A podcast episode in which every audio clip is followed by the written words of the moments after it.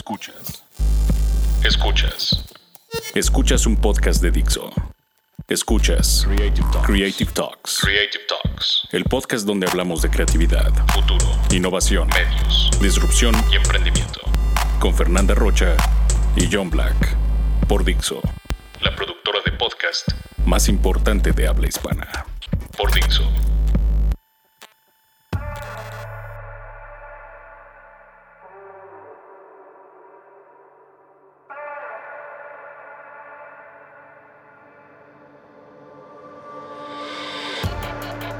Hola, estamos entrando al estreno de esta nueva temporada de las Creative Talks, este podcast que habla de diseño, arte, innovación, creatividad, disrupción, emprendimiento, nuevos medios, futuro. Hola Fernanda Rocha. Hola, ¿qué tal? ¿Cómo están todos? Bienvenidos de nuevo después de tres semanas de ausencia. Estamos de vuelta y la verdad es que la, principal razón por las que nos tomamos estas tres semanas es porque queremos o queríamos preparar un show mucho mejor para ustedes y creo que lo tenemos. Bienvenidos a las Creative Talks, episodio 42, temporada 4, podcast 35 desde que llegamos a nuestra casa en Dixo.com y la estamos grabando un domingo 2 de junio de 2019. Bienvenido a las Creative Talks. Las líneas del espacio y el tiempo colapsaron y ahora estás aquí. Bienvenidos humanos a este podcast que habla de tecnología, arte, diseño, creatividad, futuro, emprendimiento, contenido, cultura digital y cyberpunk. Bienvenidos a las Creative Talks Podcast, un podcast presentado por Blackbot, la compañía que diseña el futuro. Creative Talks es parte del movimiento global Creative World. Creative World. I try to convince people to slow down, slow down AI, to regulate AI. This was futile. I tried for years. Nobody listened. Nobody listened. Nobody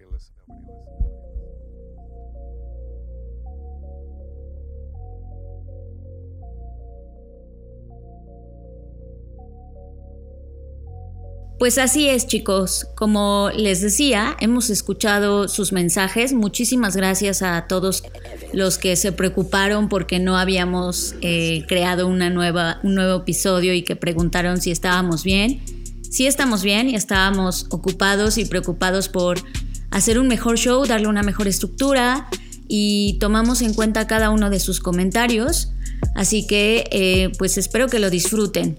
Y quiero empezar con la primer cosa que van a notar que va a ser nueva. Como ya lo escucharon, nuestro, evidentemente nuestro, nuestra entrada es totalmente nueva. Y asimismo van a empezar a escuchar nuevos IDs que quizás eh, a lo mejor no los van a identificar muy bien al inicio, pero se van a dar cuenta si lo comparan con las emisiones pasadas, que son totalmente distintos. Y esto es porque somos como muy minuciosos con el tema de la calidad. Así que sobre todo John, que le encanta el audio y que es súper freak con eso, él estuvo trabajando durísimo para crear pues un mejor show en cuanto a técnica y estructura. Y en tercer lugar, va a haber nuevos temas también. Muchos de ustedes nos pedían o nos comentaban que por qué no hablábamos más como de tips para el emprendimiento y si bien este show no está 100% enfocado al tema del emprendimiento, evidentemente sí es como uno de los brazos, de los ejes que tiene que ver con creatividad y con negocios, así que pues por esa razón decidimos sí incluirlo, pero no nada más como tips de esos que dan en cualquier lado o que puedes encontrar en, una búsqueda en Google o en YouTube, sino vamos a intentar eh, sofisticar eso y traer metodologías puntualmente metodologías que les puedan ayudar a generar mejores ideas, a trabajar mejores ideas y a ejecutar mejores ideas. Así que, pues esa es una de las nuevas secciones que ya descubrirán y esperemos que les guste muchísimo. También es Creative Talks tiene nuevos hijos, Fer. Está enlazado a un ecosistema que estamos abriendo de contenidos nuevo y una de estas cosas nuevas son las Black Trends. Los Black Trends es un show en video que se transmite vía YouTube o vía Vimeo o cualquier plataforma de contenido en video que tengas, en donde semanalmente vamos a repasar una tendencia que nosotros analizamos, curamos y profundizamos en esta charla de video que aproximadamente dura 30 minutos, 20 minutos. Ese es el rango máximo y el rango mínimo, en donde nos profundizamos a, ver eh, distintas tendencias cada semana. Esto va a ser, eh, cada mes vamos a tener tres tendencias y la cuarta semana se va a tratar de una síntesis de las mejores tres tendencias del mes. Esto se va a hacer eh, en video, es, es, un producto de contenido adicional a las Creative Talks. Y el objetivo de hacerlo es que también no solamente tengas inspiración por un lado, que es este podcast, sino también por el otro tengas eh, el conocimiento de cuáles son las tendencias más importantes que se están moviendo y generando en el mundo y creo que es un acercamiento bastante interesante e intenso al mundo de la innovación y de la incorporación de estas innovaciones a tu plan de negocios o a tu vida cotidiana. Así que Creative Talks también evoluciona hasta a, estas Black Trends que se van a hacer semanalmente. Así es, así que los invitamos a que se suscriban a nuestro canal de YouTube que es Blackbot. Y cada semana, como bien lo dice John, nada más quisiera agregar que van a poder descargar la presentación, que creo que eso vale muchísimo la pena porque de verdad hacemos un gran ejercicio de síntesis en el cual en esta presentación pues van a poder eh, darle clic a las ligas que citamos ahí como referencia, quizás algunas veces descargar algunos materiales. Entonces la verdad es que vale muchísimo la pena y justo lo hacíamos también porque muchos decían, ah, es que los queremos ver, ¿no? Igual como que, no sé, nos imaginaban diferentes, espero no decepcionarlos. Así que, pues bueno, ya está ahí Black Trends cada, cada semana. Y por otro lado, eh, también vamos a estar hablando mucho más de libros, porque es algo que también nos pidieron, de recomendaciones de libros. Así que, pues sí, evidentemente nosotros, eh, pues de por sí ya leemos eh, pues la verdad es que sí dedicamos mucho tiempo a curar y leer libros, así que vamos a intentar compartir el máximo con ustedes. Y finalmente hay algo que em, se reiteró muchísimas veces a lo largo de los comentarios que nos llegaron y es que querían como tener un canal de comunicación mucho más cercano para darnos feedback, como comentar los temas que se citan en el podcast. Así que los invito nuevamente, bueno, estos canales siempre eh, han estado abiertos, pero creo que es momento como de hacer énfasis. Así que eh, si ustedes quieren comentar respecto a los temas, si quieren debatir, si quieren reclamar, lo que sea que quieran eh, externar desde su punto de vista, lo pueden hacer pues en nuestras redes sociales de Blackbot que son en Twitter, en Instagram y en Facebook. Estamos como Blackbot Rocks y entonces ahí pues pueden hablar del, podcast, de lo que opinan. E inclusive pues pueden usar el hashtag ya sea de Creative World o de Creative Talks. Nosotros estamos todo el tiempo monitoreando ambos hashtags, así que pues la conversación está ahí y ustedes deciden si tomarla o no. Además, como se habrán dado cuenta, y Fer ya lo dijo, tenemos todo un nuevo diseño de rúbricas y IDs. Para los muy clavados a las, distintas rúbricas y a las distintas generaciones de rúbricas que hemos tenido, en esta ocasión aparece Elon Musk en una de las voces advirtiéndonos mucho de lo que fue el último capítulo, que el último capítulo despertó un fenómeno que nunca antes habíamos visto en la historia de los podcasts. Hubo una cuenta, eh, parece que viene del futuro, esta cuenta la abrieron en Twitter en donde literal esto, esto ya sucedió, es decir, este escenario apocalíptico eh, comenzó a suceder y hay una batalla interesante. Cualquiera que sea el ser humano que esté alimentando ese contenido nos sorprendió porque fue una extensión a, esa, ese último episodio del capítulo pasado en la temporada pasada en donde realmente quisimos poner un referente, una historia corta de ciencia ficción, muy pensando mucho en el diseño del futuro que hacemos hoy en día en Blackbot y poniéndole un poco en audio para cuestionar qué es lo que estábamos haciendo respecto a la inteligencia artificial. Todo eso nos sorprendió y todo eso también son estos pequeños guiños que hacemos cada vez que diseñamos una nueva producción de audio. Así que es un placer estar de vuelta con ustedes y esto sirva este intro como una bienvenida y una explicación a todo lo que estuvimos haciendo y a las cosas que estuvimos pensando para ustedes y estando cada vez más con contenidos que sean de altísimo valor. Y pasando a otros temas, además seguramente se están preguntando, sí, pero ¿a poco tres semanas les tomó hacer el, podcast? Sí y no, sí porque de verdad estuvimos pensando muchísimo, reestructurando, viendo tiempos, Y, bueno, la verdad es que sí nos tomó este tiempo, pero además dentro de estas tres semanas pasaron otros, otras cosas que vale la pena comentar con ustedes. Eh, y me gustaría, John, que nos platiques un poco de la experiencia que tuviste estando en Bolivia en este evento de EXMA. Sí, traemos una serie de entrevistas para este episodio en donde EXMA es esta plataforma de contenidos de innovación y mercadotecnia, nuevos negocios que está ocurriendo en América Latina. Eh, prácticamente el proyecto nace de la mente de un mexicano Fermo, un abrazo por, ah, por hacer todo este movimiento. Y él lo que está haciendo es yendo en América Latina. Por ejemplo, en esta ocasión tocó Colombia, tocó Panamá, tocó Bolivia. Eh, en Colombia estuvo Obama, por ejemplo, dando esta conferencia. Y lo que hace esta plataforma es llevar la conversación de innovación y nuevos negocios y marketing a lugares donde el acceso usual a estos temas es prácticamente nulo o, o no existe, ¿no? Y lo que hace Exma es literal llevar, eh, desde mi punto de vista, es el evento más importante de conversación en el tema. O sea, he estado prácticamente ya en todos los eventos posibles respecto a temas de negocios e innovación y no encuentro un proyecto más importante que este. Así que traemos una serie de entrevistas para este episodio que está muy interesante.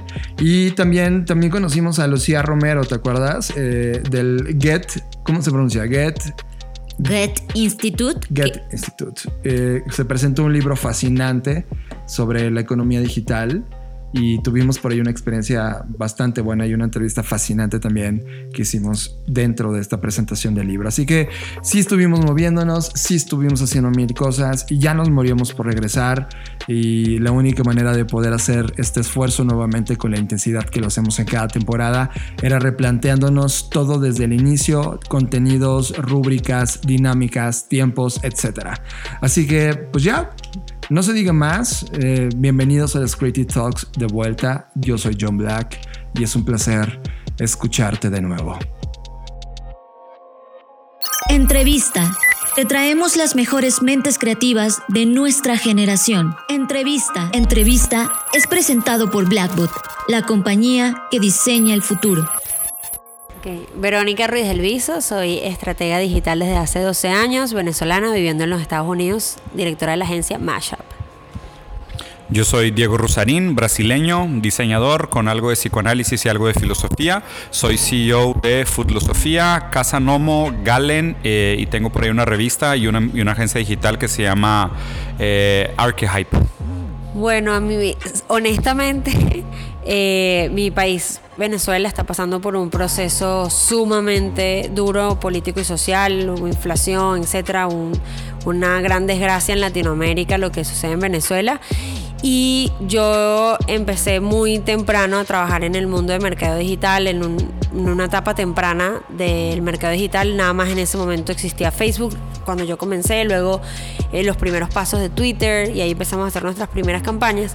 Y el efecto país hizo que mis clientes, que en ese momento eran algunas marcas importantes transnacionales, esos gerentes de marca migraran a otros países. Entonces, yo siempre soy muy honesta con cómo crecimos hacia otros países, porque mis oportunidades me las dio mi país y la gente de mi país que emigró a otros. Y que cuando llegaron a esos otros países como México o como Perú o como Ecuador, eh, se encontraron con que en Venezuela habíamos hecho cosas bastante adelantadas para su momento en el mercado digital y tuvieron, tuve la fortuna de que me volvieran a llamar para seguir trabajando con ellos en otros países. Entonces, ¿cómo me extiendo? Básicamente porque soy venezolana y tenía muy buenos aliados que creo que dando resultados evidentemente buenos en su trabajo, porque nadie quiere trabajar con una agencia si va a arriesgar su puesto de trabajo, dándoles buenos resultados, me dieron oportunidades en otros países y así fuimos creciendo hasta que llegamos a Nueva York y de ahí migré a la ciudad de Miami para poder llevar mejor la región. Eh, yo tengo mucho tiempo trabajando con este tema, me ha ido muy bien en el tema de emprendimiento con empresas y, demás, o sea, creo que me he desenfocado mucho de jugar el juego del poder, de, sabes, como este crecimiento eh, simplemente por continuar creciendo. Eh, hace como 3, 4 meses, de hecho, bueno, un poquito más, en diciembre empecé el tema de mis redes sociales que fue para mí más como una meta personal por mis intereses, ¿no? O sea, más allá de lo creativo, lo que, lo que hablo mucho es esta idea de la importancia del pensamiento multidisciplinario. Y el hecho de que me interesa mucho el tema de filosofía y psicoanálisis, creo que es como una posición medio antítesis de lo banal que es el contenido que normalmente vemos en redes sociales, ¿no? Entonces por eso dije, wow, o sea, si tengo una posición antagónica a lo que está sucediendo mainstream, seguramente mi voz va a ser pertinente, porque mucha gente debe tener ese deseo callado de decir, con tanto fake bullshit guru, debe de haber alguien buscando como una voz antagonista. Entonces dije, tengo algo que decir y creo que hay un público interesante que me puede complementar, entonces voy a decirlo. ¿no? Entonces en base a eso empecé mi, mi, mi tema de redes sociales muy con esa idea. Y obviamente lo que sucedió y, cómo conseguí la invitación para Exma fue por Instagram. Digo, mi cuenta es relativamente pequeña, o sea, de diciembre que la empecé a hoy creo que tengo como 20 mil seguidores, otros 2, 3 mil en mi canal de YouTube, donde hago casi puro long format, o sea, hago debates de una hora sobre filosofía aplicada a la modernidad y lo maquiavélico que son los algoritmos de redes sociales y las implicaciones que tienen en el comportamiento humano el exceso de uso de redes, o sea, como que trato de los temas que realmente me interesan, más allá de esta idea superficial moderna de estar buscando hacks para ganar dinero, trato de hablar como de temas un poco más relevantes. Me gusta mucho que la gente entienda lo mucho que Sudamérica, que Latinoamérica está en pañales. O sea, Estados Unidos ahorita es un mercado de tiburones para mucho de lo que es contenido digital y tratar de entrar al mercado americano con nuestro contenido la verdad es que es una guerra. Aunque el mercado hispano está muy mal atendido en Estados Unidos, el mercado hispanohablante de Sudamérica está abandonado. O sea, yo creo que algo que me ha funcionado sumamente bien y no tenía idea es eh, lo mucho que he crecido de seguidores en Venezuela, por ejemplo. Que es, que es, o sea, y es, y es una opinión que respeto mucho y he tenido muy buen engagement, he tenido conversaciones súper interesantes porque la gente está privada de buen contenido. O sea, porque realmente, o sea, la tele no presenta buenas cosas, muchos de los mainstream channels de entretenimiento no llegan. Entonces, hoy redes sociales es realmente la mejor alternativa de mucha gente para contenido. Entonces, nosotros como creadores de contenido tenemos una responsabilidad enorme de hacer algo que realmente genere valor, pero también con la responsabilidad de la conciencia de lo que estamos diciendo y el impacto que estamos teniendo sobre la vida de los demás. Porque es muy fácil ser pseudo gurú y creer que tienes la razón de lo que estás diciendo y no saber de qué estás hablando. Y para mucha gente que no tiene un mejor punto de vista sobre lo que está consumiendo, tu palabra va a ser la verdad y vas a tener un impacto sobre la vida de ellos. Entonces, eh, a mí constantemente me pega mucho como esta cruda moral de decir qué es lo que estoy diciendo, qué es lo que realmente estoy promoviendo, no solo en fondo, pero en forma también. O sea, creo que mucha de la gente que habla hoy en redes sociales y, demás son como estos televangelistas, ¿sabes? Esta gente que habla muy bien en público y levanten las manos, hermanos, y todos vamos a estar juntos y perpetúan este valor estúpido del optimismo y, y lo hacen de una forma que se siente casi como evangélica. Y yo creo que tenemos que regresar a una forma forma mucho más profunda de fondo. O sea, de hecho, algo que mi hashtag favorito ahorita, que es uno que inventé desde diciembre, es Make Smart the New Sexy. O sea, me encantaría que dejáramos de banalizar y quedarnos en este nivel estúpido y superficial de la condición humana y regresáramos a algo mucho más profundo, que es lo que necesitamos. O sea, ¿qué mejor herramienta podemos darle nosotros a todo el mundo que la inteligencia y el pensamiento crítico? Si todo el mundo tuviera esto, todo lo demás sería mucho más tolerable y mucho más revolucionable. Pero si privamos a la gente realmente de la capacidad de pensar por sí mismos, pues estamos perpetuando la condición mediocre en la que estamos hoy en día, de la dialéctica. Bueno, no es mía la teoría, es de un eh, idealista alemán que se llama Hegel, que probablemente es de los filósofos más difícil de leer. O sea, todavía lo estoy leyendo, todavía es una lectura que no acabo de entender, me costó años de trabajo, pero es una idea relativamente simple. Eh, Hegel estudió la, la, historia de la filosofía, más bien la filosofía de la historia, que es muy distinto a la historia de la filosofía. Estudió la filosofía de la historia y llegó a esta idea del movimiento dialéctico.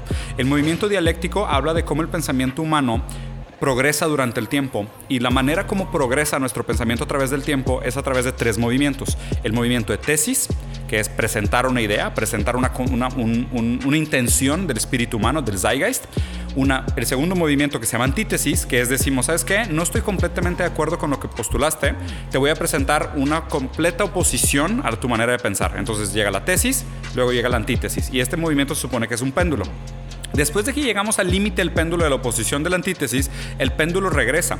Y ahí hay un tercer momento que se llama el momento de síntesis. El momento de síntesis es cuando la condición humana logra integrar el mejor valor entre la tesis y la antítesis, junta esos dos conceptos y los sube a una síntesis.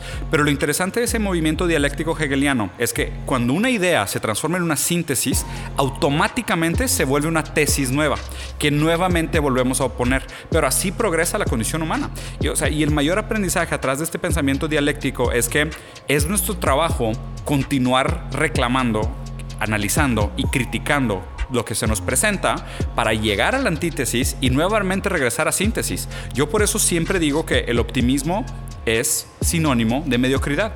Porque el optimismo lo que hace es tratar de que la gente perpetúe su manera de ser. Es esta idea de, estás bien como estás, deberías de ser feliz con lo que tienes, debería, esta, esta es la utopía de la condición humana. No, me disculpas, pero no. ¿Estamos mejor que ayer? Sí. ¿Estamos peor que mañana? Sí.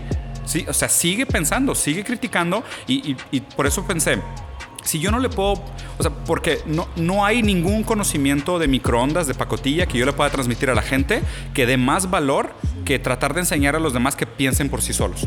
O sea, si, si yo puedo inspirar a alguien a que, se, a que se autodidacte y que sea curioso y que lee y que se cuestione, esa herramienta le va a perdurar toda su vida. Pero si yo leí una frase en microondas de deberías de ser feliz con lo que tienes, no le estoy dando nada. O sea, lo estoy condenando a una vida de, mediocridad. Más bien es, o sea, y de hecho es la frase en mi perfil, ¿no? O sea, en la descripción donde tienes que poner de que qué eres, dice Transportation System. En lugar de public figure o lo que sea, digo, en el mío dice, dice medio de transporte. Y luego mi frase es, no necesitas más influencias, necesitas pensar por ti mismo. Entonces, o sea, y siempre le digo a la gente, o sea, por favor déjame seguir. Me encantaría que llegaras al momento donde ya no me necesites seguir, porque esa es la idea. O sea, yo he tenido muchos, muchos mentores en mi vida, gente que me ha inspirado, y me da tanto gusto decir que a todos los he superado o a todos los he dejado de admirar. Y sigo buscando nuevos mentores y nuevos tutores, porque siento que ese es el rol de un tutor. O sea, el rol del tutor es que lo superes. Si tú no superas a tu tutor, quiere decir que te acomodaste en una zona de confort donde sigues inspirado por una persona que te tiene de manera patrón, de patriarcal, patronized, ¿sabes? De estás bien donde estás. O sea, creo que nosotros tenemos que constantemente retar el papel de estos ídolos, que muchas veces son falsos, y más bien nosotros mismos desarrollar nuestro propio pensamiento crítico, nuestra propia visión sobre el mundo y después tratar de perseguirla. Eso es lo que trato de hacer. Eh, yo creo que el que dice que lo, que um, carece de verdad no conecta. Porque a, mí me sucede, miren, hay una hay una, un secreto detrás de por qué empecé a hacer redes. Y es que yo venía a estudiar seis años de actuación en paralelo a la carrera. Y tenía una profesora que ahorita da clases en, en Hollywood, en la escuela de Estelle Adler, que es como una de las grandes cabezas de la actuación. Ella estudió en el Actor Studio y todo el método Stanislavski y todo este tema.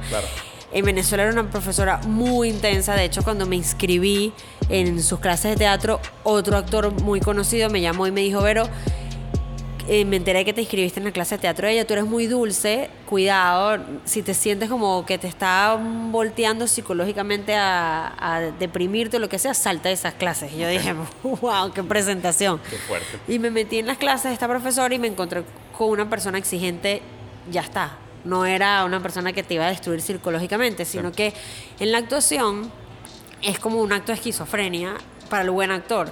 Logras recrear una una verdad que no está. Y entonces empiezas a literar sentir cosas como frío, cosas así, como estás en una, en una cena donde estás en otro lugar que estás muerto del frío y realmente tu cuerpo puede responder fisiológicamente a un frío que no existe y no está presente ahí en la tarima. Y el trabajo del actor para lograr llegar a ese nivel es de mucha justificación de todo lo que dice. Si hay algún elemento en el guion o en la escena que no está justificado, es decir, que está ahí para aparentar, pero no realmente no justifica nada de la obra, que por ejemplo yo conté en mi presentación que yo ayer hubo una, un papel que me tocó hacer de una persona mayor y yo me veo hasta más joven de la edad que tengo. Entonces, como siempre me han dicho que me veo mucho más joven de lo que soy, me parecía muy fuerte tener que hacer una persona noventa y tantos años, casi en su lecho de muerte. Y me llevé un bastón el día de la, primera vez que mostrábamos la obra y, ese bastón lo traje a escena. En la obra mi personaje lloraba, en una parte sentía como ganas de vomitar, tal, y yo sentía que me había ido bien, porque logré sentir lo que tenía que sentir para llorar, logré sentirme mal, etc. Y cuando terminó la obra me acercó a Elia, que era la profesora, y me dijo, no me conecté. Y yo me sentía como, siento que este es mi mejor trabajo, ¿cómo no te conectaste? Y ella me dijo, ¿y ese bastón? Y entonces yo le digo, bueno, ese bastón es porque mi persona es una señora mayor, entonces yo me imagino que a esta edad y tal. ¿Cuándo, ¿Cuándo empezaste a ensayar con ese bastón? Entonces yo le dije, no, lo agarré esta mañana para venir a la hora. Entonces me dijo, ese tú nunca habías usado un bastón. No creía el bastón. El bastón no estaba justificado.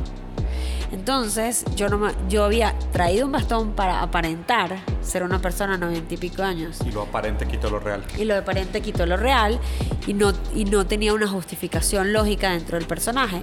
Entonces, cuando tú estás en, hablando en redes sociales o pensando ideas por otro, tú estás en los zapatos de otro estás como creando personajes. Y mientras más honesta sea la transformación y la creación de ese personaje, la humanización de esas marcas y todo lo que en el mundo marketero se habla mucho pero se ejecuta muy mal, eh, viene todo este proceso creativo que en verdad yo no lo saqué de la parte de marketing, sino de un mundo actoral que me ayuda a construir historias, porque al final lo que más me gustaba del, actor es que el actor es un instrumento del autor tú no estás ahí para ser tú, no estás ahí para verte bonita, por ejemplo, no estás ahí para que la gente te aplaude a ti.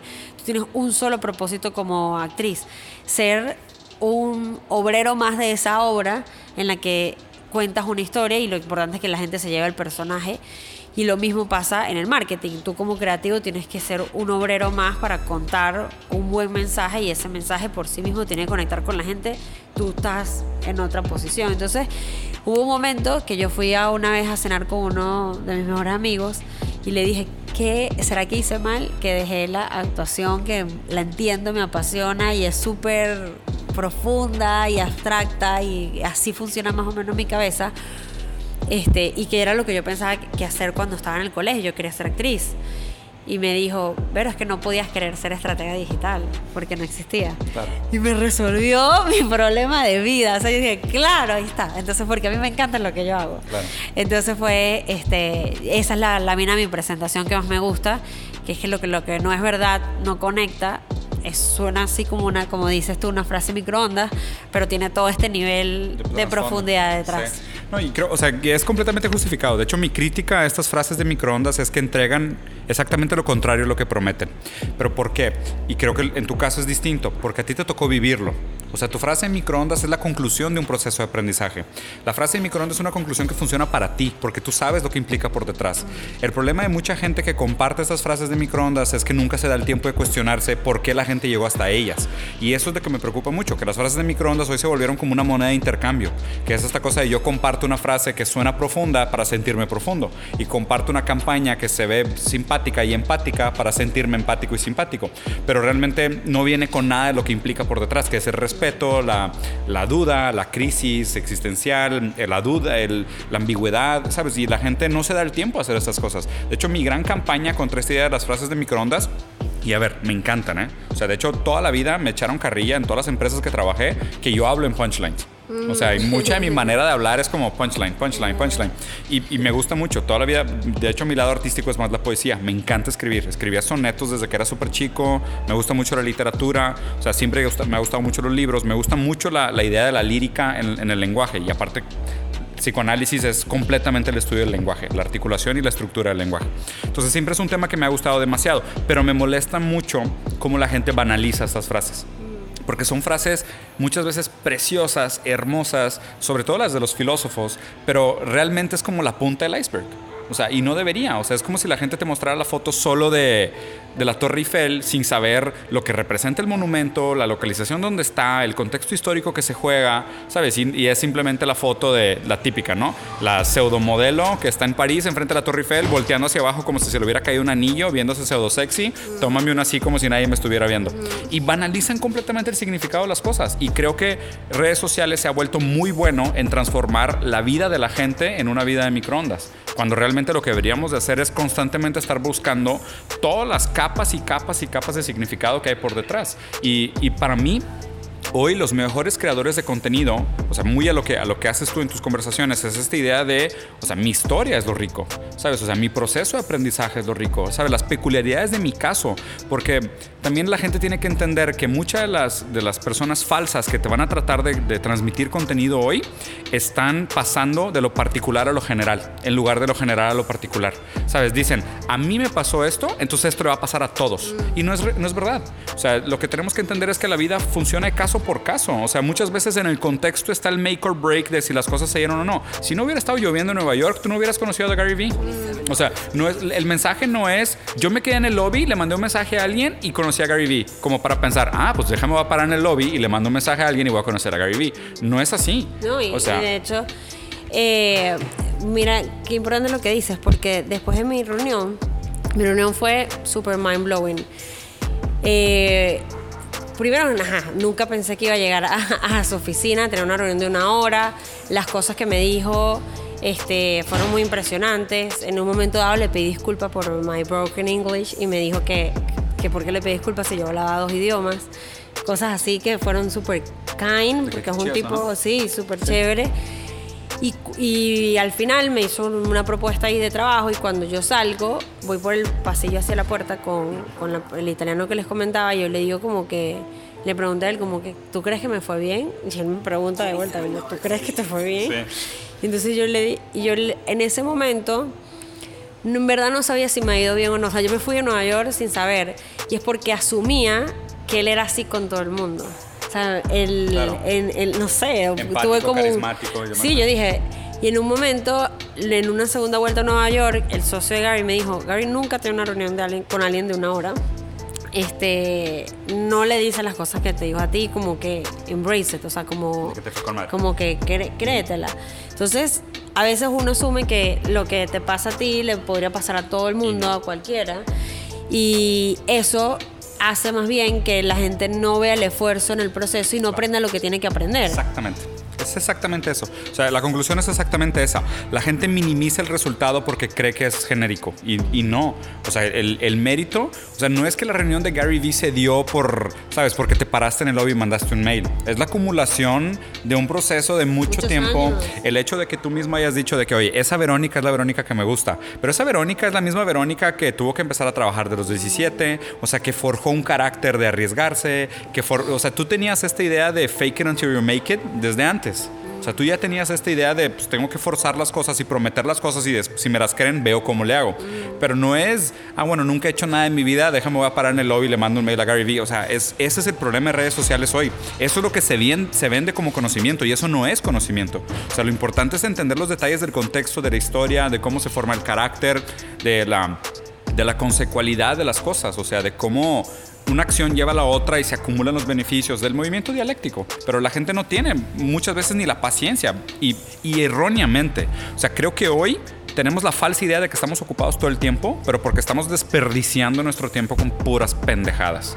Sea, no existe otra generación peor que esta para el uso de su tiempo. O sea, la gente cree que está ocupada porque está contestando WhatsApp, porque está checando su mail, porque está respondiendo DMs, Por eso porque no está... contestó WhatsApp. Eh, ¿Ves? No, pero haces bien. O sea, la verdad es que, es- o sea, creo que el manejo de tiempo hoy es un, es un problema, güey. Alguien, alguien, em, tengo, tengo un grupo de lectura en Facebook.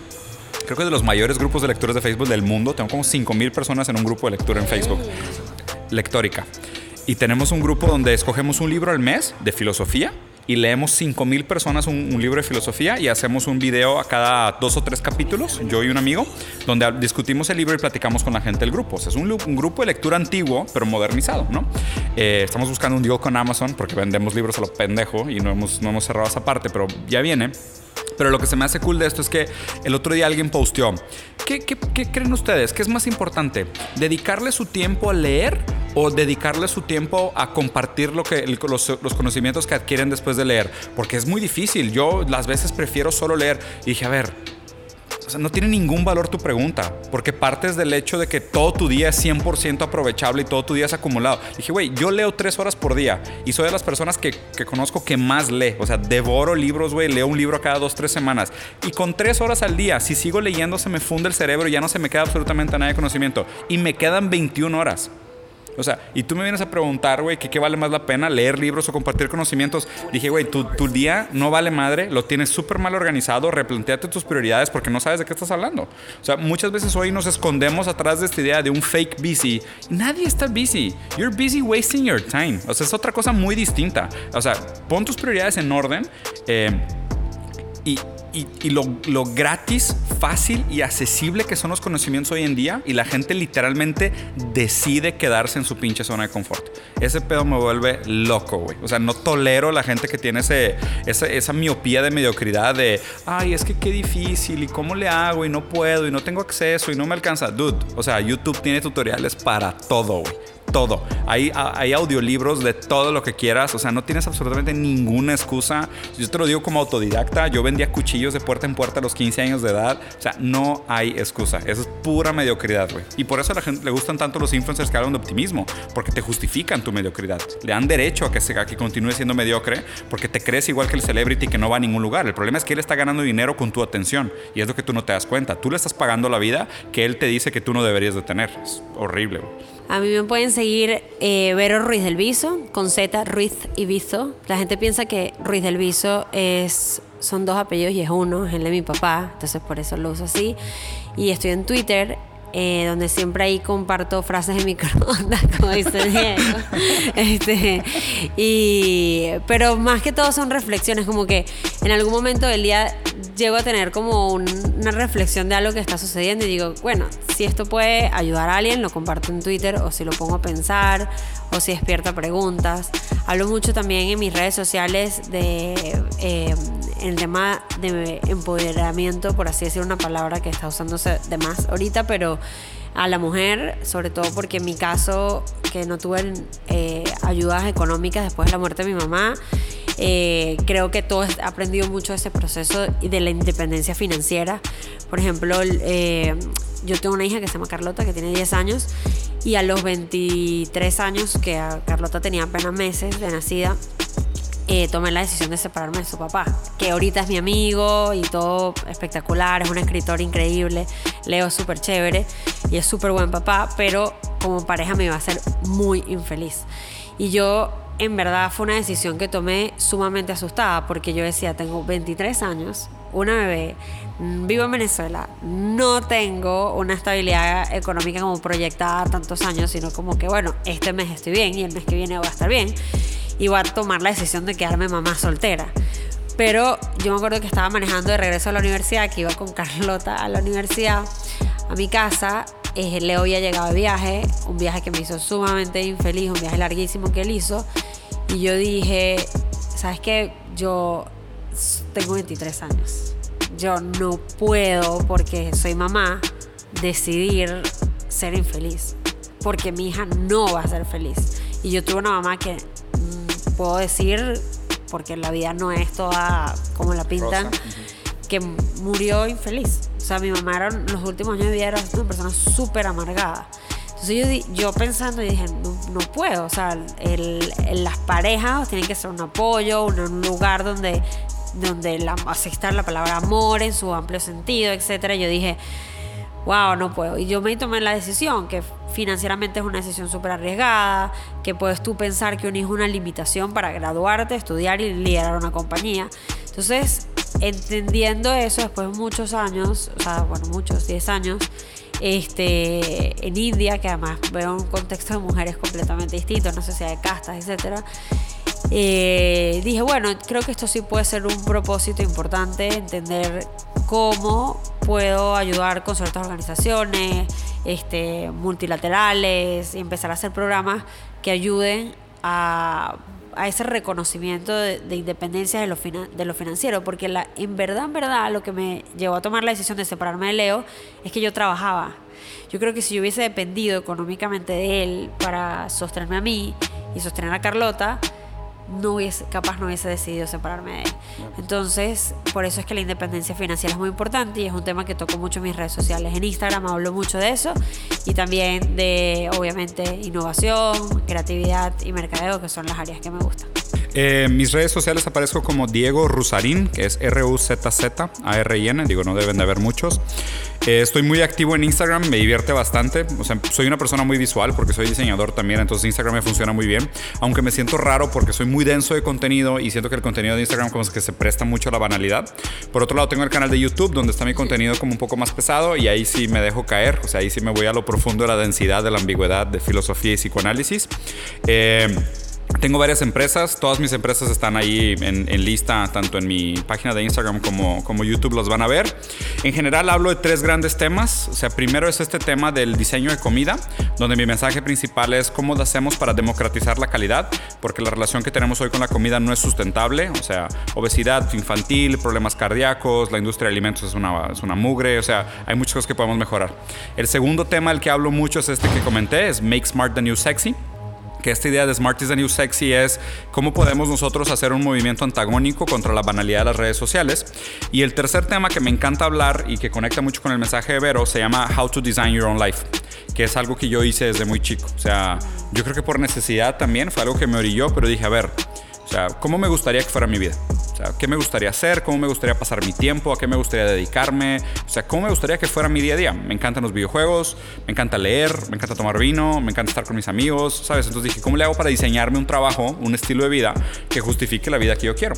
Y, y, y la verdad es que es mucho más fácil de lo que suena al revés. Creo que la gente se siente tentada por esta idea de tener una falsa zona de confort trabajando una profesión mediocre, y es una palabra que me gusta mucho usarla porque la gente se ofende fácil, pero viviendo una profesión mediocre donde te pagan todos los meses, nunca tienes duda de que vas a tener un chequecito al final del mes para pagar tus cuentas, pero lo que no sabes es que estás dando a cambio de eso lo más valioso de tu vida, que es la capacidad de perseguir tus sueños y ejecutar tu propia visión. Siempre que no estás trabajando, o sea, cualquier hora de tu día que no estás trabajando para ejecutar tu, tu propia visión, lo estás dedicando para que alguien más ejecute su visión. Y eso la gente lo hace muchas veces no de manera maquiavélica, sino de completa negligencia.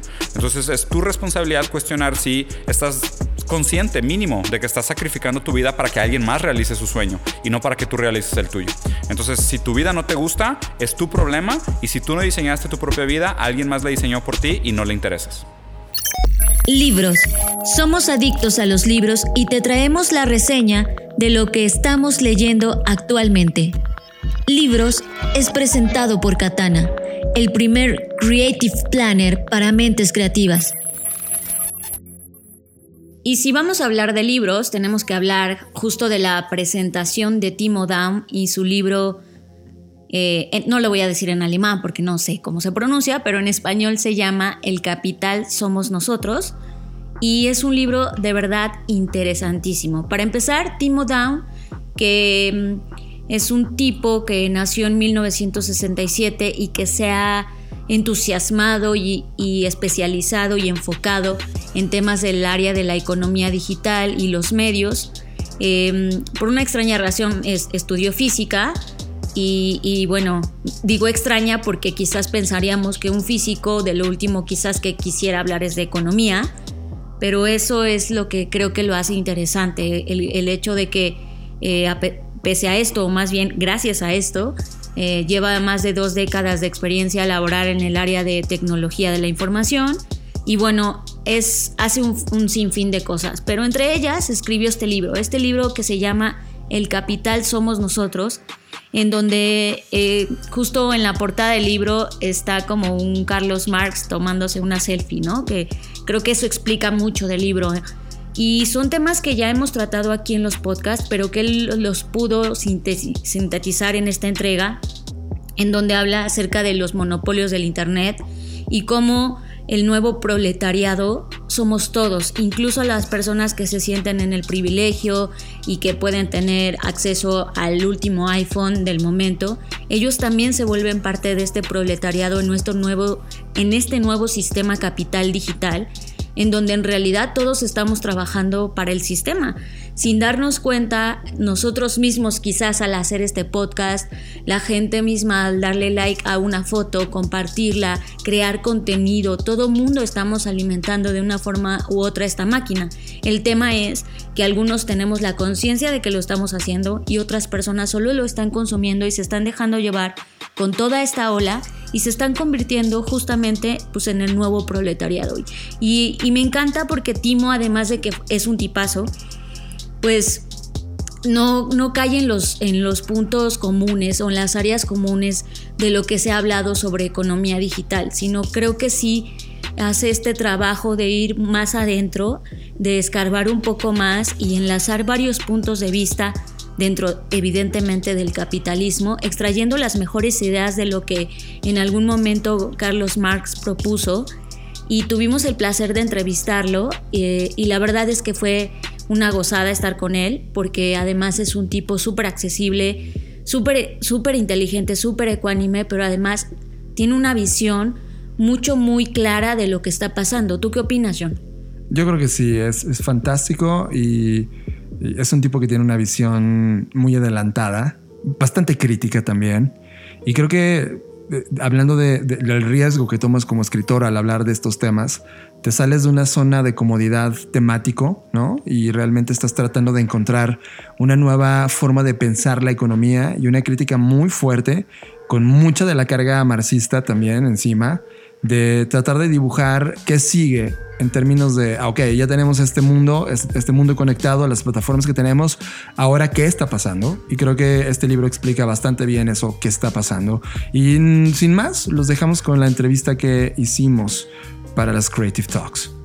El año pasado um, celebramos el 150 aniversario de la publicación de Carlos Marx, obra magna, eh, El Capital en Hamburgo. Um, en, uh, ahí en, en, una etapa, en una época um, que, vamos, que ya no era feudalista, um, pero una época en la que, no sé, um, Carlos Marx estaba trabajando día y noche en la biblioteca British Library en, en Londres, uh, día y noche en aquel entonces como el, Wikipedia de, de, hoy, porque tenían un millón de tomos, la biblioteca más grande del mundo, y estaba yo estoy muy convencido, eh, aunque hoy en día nos parece, em, no sé, el capitalismo en su fase industrial y uh, Carlos Marx y muchos otros como John Stuart Mill, uh, etcétera, vamos, son los clásicos de la economía política. Pero en aquel entonces, esta peña, por así decirlo, um, eran unos locos. Eh, porque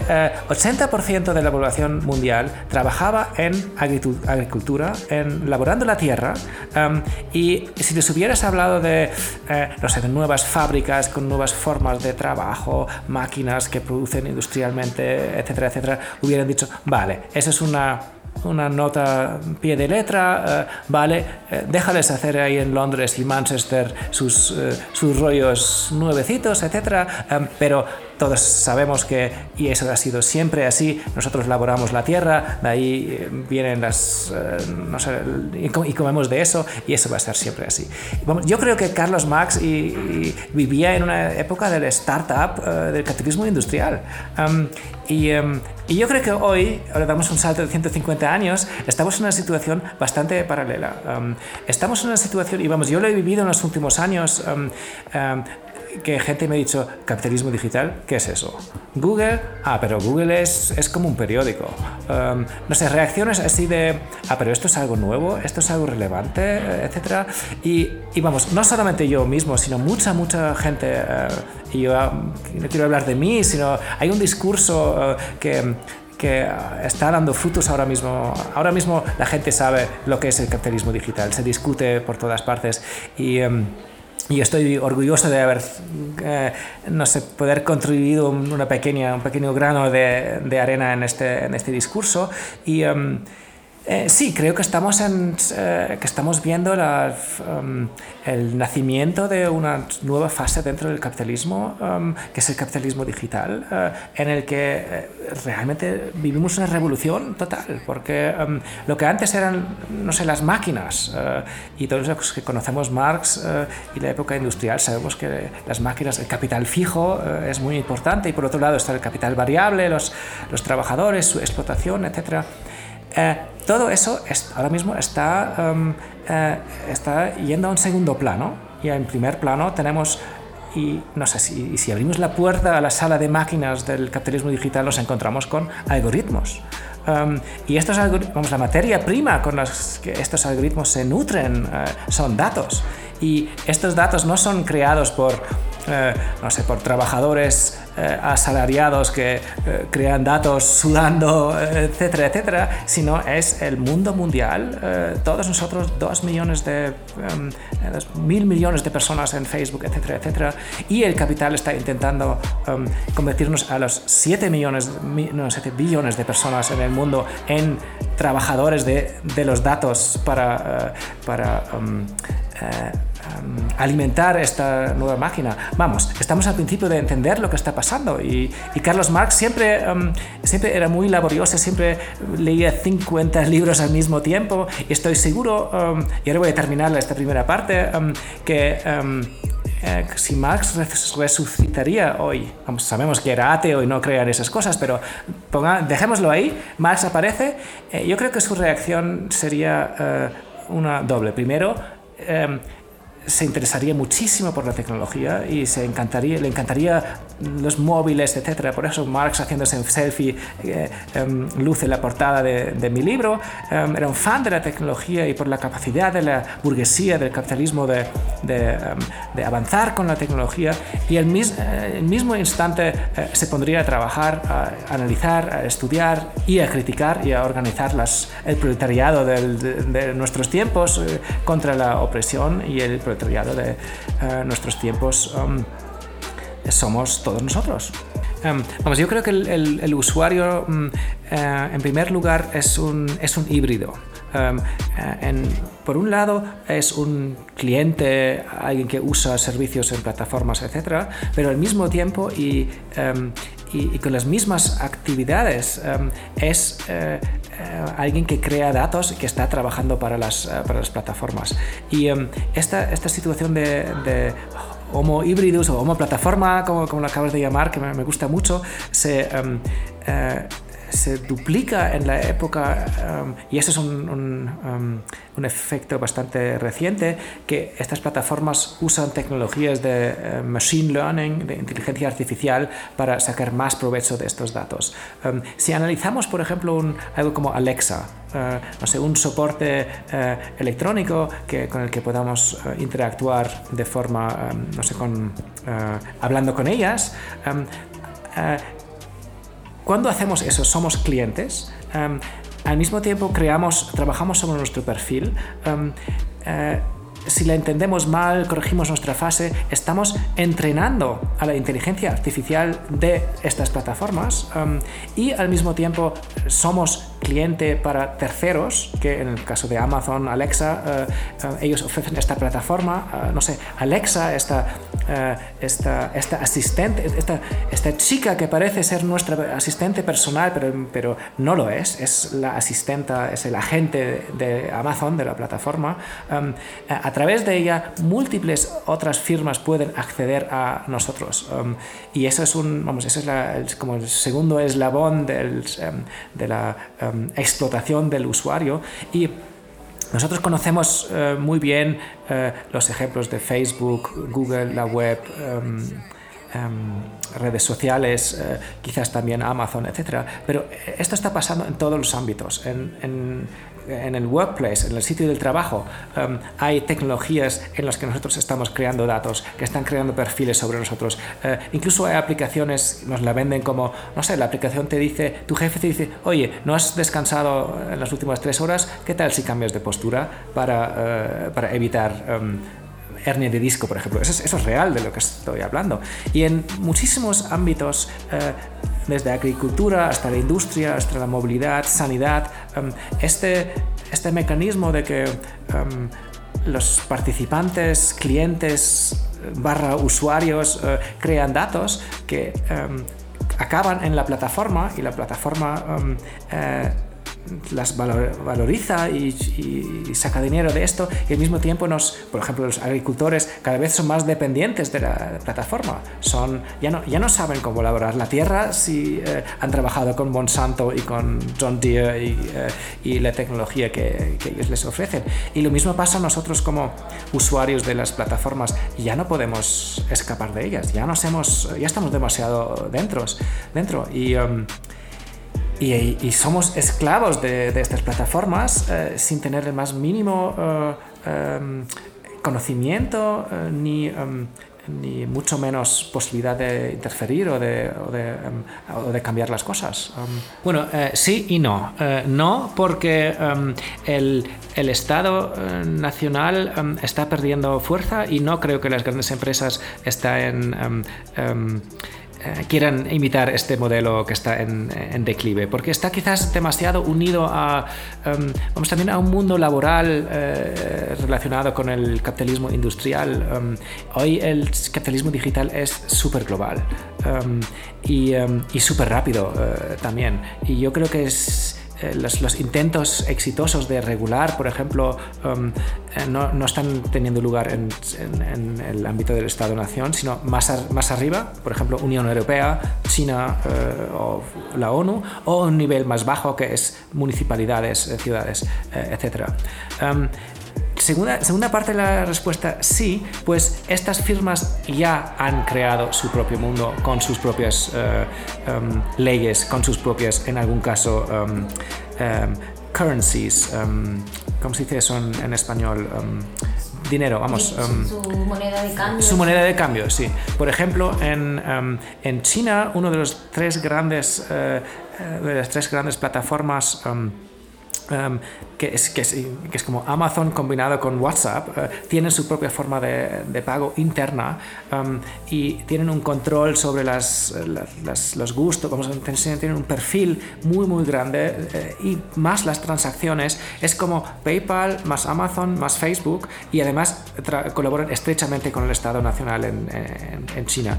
Así que ahí se puede decir, vale, ellos ya han creado un mundo aparte, em, un eh, no sé, un, un jardín con, con vallas, eh, no sé, un, un, mundo en el que tú entras y ya no puedes salir, etc. Um, y um, no es no es la recreación de un Estado nacional, es, es una cosa nueva, pero es definitivamente un... Eh, y, también la, la, simulación parece un espacio público. Si usamos Facebook uh, y en la ideología y la retórica siempre es, ven aquí, todo el mundo puede aquí conversar libremente, pero es... Um, no es espacio público, es una shopping mall. Es un, uh, si, no si, no les gustas, te echan. Uh, así que eh, me parece muy, muy buena la, pregunta. ¿Han, ¿Han, creado algo parecido como, um, como Estados-Nación, pero, más, pero diferente y, y más, um, más avanzado, vamos? Bueno, pues em, voy, a responder de, tal. Voy a contar un poco sobre el, sobre el proceso, eh, cómo, cómo, llegué a hacer este libro. Vamos, yo no, yo no empecé eh, con la idea, quiero escribir un libro sobre el capitalismo digital, sino em, que eso fue hace más o menos cinco años. Me di cuenta de que, sobre todo en mi círculo de amigos, que son de letras y son muy de izquierdas, etc., se sabía muy poco sobre cosas tecnológicas, por ejemplo, qué es un cookie. Eh, se sabía muy poco sobre, em, sobre cómo funcionaba Facebook. Eh, se sabía muy poco cómo, cómo podía ser que, que, Google ganaba muchísimo dinero, era importante o no, etc. Y como yo trabajaba en, en, en, la digitalización en, muchos diferentes, diferentes ámbitos, me veía un poco eh, que podía responder a ciertas preguntas. Y entonces empecé a, em, a escribir unos artículos para un magazine online con el título en inglés Understanding Digital Capitalism. Eh, eh, empezando a comprender el capitalismo digital. Um, para, no sé, para indicar ya con el título que se trae, que era un poco pedagógico, que era un poco, vale, os voy a intentar explicar ciertas cosas, etc. Y, um, y eso tuvo bastante éxito uh, y, um, y, noté, ah, bueno, pues surgen temas y, y, y, me siento familiar con estas, con estas cosas. Y, um, ahí empezó lentamente a arrancar el tema um, y hice di charlas, talleres, etcétera sobre esto hasta que alguien me dijo, mira, eh, tienes, que hacer, tienes que sacar un libro, tienes que hacer algo de esto y yo dije, eh, no sé, además, además son como, como capítulos y se, se nota si se lee el libro, todavía es, es como un compendio, son, eh, toco temas bastante diferentes, no sé, Airbnb, Uber, pero luego la subjetividad y lo que es un algoritmo y entra un poco en la historia de la invención del algoritmo que yo considero eh, el invento singular más importante del siglo XX. Así que eso es un poco la historia. Hola, eh, soy Timo Dom, he escrito un libro que se llama El capital somos nosotros y em, vamos, no es un libro de management, eh, tiene otro enfoque y em, sí, estoy encantado de estar aquí en el, en el podcast aquí en México. Sigue a Fernanda Rocha en sus redes sociales. Twitter, Fernanda Roche. Instagram, soy Fernanda Roche. Sigue a John Black en sus redes sociales. Twitter, Jonathan Álvarez. Instagram, Jonathan Álvarez.